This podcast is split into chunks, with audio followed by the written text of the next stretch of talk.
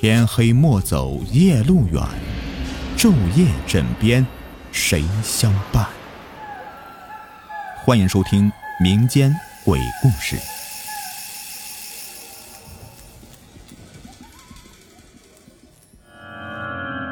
你们好，我是雨田，欢迎收听今天的不对，今天更新两集了，欢迎收听今天更新的第二集《恶惩长舌妇》。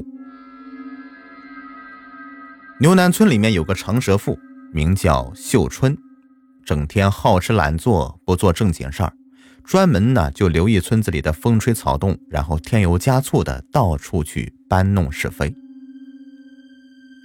他的邻居牛大风常年在外打工，去年夏天特别热，他在工作的时候啊中暑了，从十七层的工地上面掉了下去，摔成了肉泥。从此，牛大风的媳妇月兰就成为了可怜的寡妇。不过，他媳妇恪守妇道，本本分分的过日子。这天，秀春吃饱了饭，懒洋洋的在屋前晒太阳，就看到月兰到地里面做农活，心里面就暗讽：“哼，投错了人胎，即便成了人，也享不了福，还是我。”天生的八字命好，有福气，不用干活。就想着想着，他自己呀就得意的哈哈大笑起来，幸福感爆棚。傍晚时分，夕阳落山，他看到月兰衣衫不整，满脸污垢，哭哭啼啼的跑回家去，眼神里还有一丝丝的慌张与不安。哎呦，这怎么了？秀春立马打起精神。莫不是在农田里有人侮辱了他，他才会这般模样？一定是的。这寡妇门前是非多，月兰才二十六岁，年纪轻轻的样貌也不错。这牛南村想得到她的光棍，那是十个手指头呀数也数不清啊。这回的男人没有了，那些人还不胆大包天了？他两眼放光，就像发现了惊天大秘密一般兴奋，一抬脚就兴冲冲地跑到村口。每天傍晚，村子里有很多人都会去那里聊聊天看见大家伙儿都在，秀春快步的走过去就说：“哎，你们知不知道，牛南村今天发生一件大事儿？”众人皆是好奇，就问：“什么事儿啊？”月兰有情况，嘿，就在刚刚，她衣衫不整，神情慌张的就回了家，裤子都只提了一半呢，嘿，一定是和哪个野男人鬼混喽。秀春说完，一脸得意与嘲讽。村里人一听啊，哗然一片，这个女人当了寡妇就寂寞难耐了，丈夫还没死多久，尸骨未寒呢，就做出如此伤风败俗的事情。真是不要脸！打这以后啊，村里人都人人都唾弃月兰。月兰生气，可是，一人难敌众口啊。她总是掩着面哭着离去，更加的大门不出，二门不迈了。除了去地里干活，很少能见到她。秀春暗地里面总是留意着，可是再也找不到什么事情。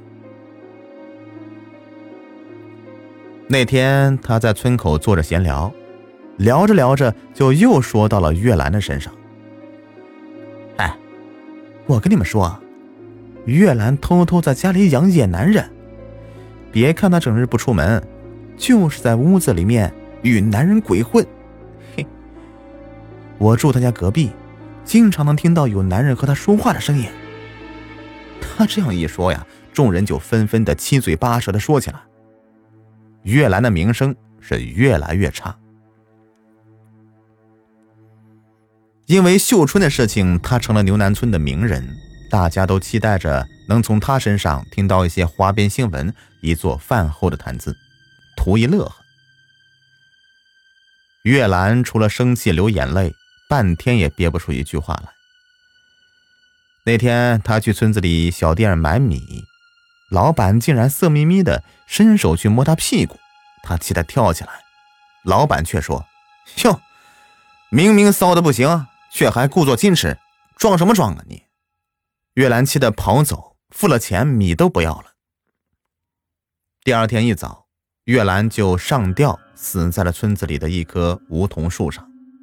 这事儿闹出人命了，村子里的人才觉得自己的过分。不过这时候，大家都怨起了秀春，都是这个长舌妇整日搬弄是非，给月兰泼脏水。秀春自从月兰死后，整日咳嗽，不久以后呢，也死去了。阎王殿前，月兰恨恨地看着秀春，跪下对阎王磕头：“阎王，请你为小夫人做主。这长舌妇在人间到处搬弄我的是非，害得我不能安生过日子，才寻了短见。”秀春见到威严的阎王，吓得扑通跪地说：“阎王大老爷，呃，并非我搬弄是非啊，月兰确实有人有染。”呃，不然那日为什么会衣衫不整的回家呀？阎王听完就问：“你作何解释？”月兰哭着说：“那天小妇人去田里干活，不想村子里的朱大胆竟然突然出现，想对我不轨。不过我拼死抗争，最后狼狈逃回家。想到没有丈夫，还白受欺凌。”我才哭得伤心的，却被他捕风捉影，败坏我的名声，让我无法继续的生活下去，请大人明鉴。秀春还想辩解，可是却被阎王给打断了。他大喝道：“你这长舌妇，罪大恶极！本王生平最讨厌你这等小人！来人呐，把他打入第一层拔舌地狱！”拔去舌头，让他为他的恶行付出代价。众鬼差就押着他往拔舌地狱。拔舌的鬼差拿出一把锋利的剪刀，拽出他的舌头，一刀就把他的舌头给剪断了。秀春疼得嗷嗷直叫，再也说不出任何的话。接着，鬼差就说：“嘿嘿，好了，他可以去投胎了，下一世是个哑巴。”无法说话。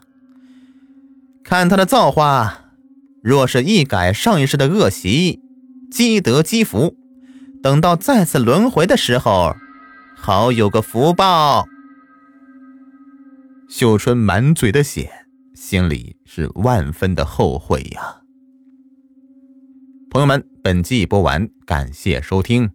喜欢听雨田讲故事，别忘了点击订阅关注啊，还有好评走一走啊。谢谢。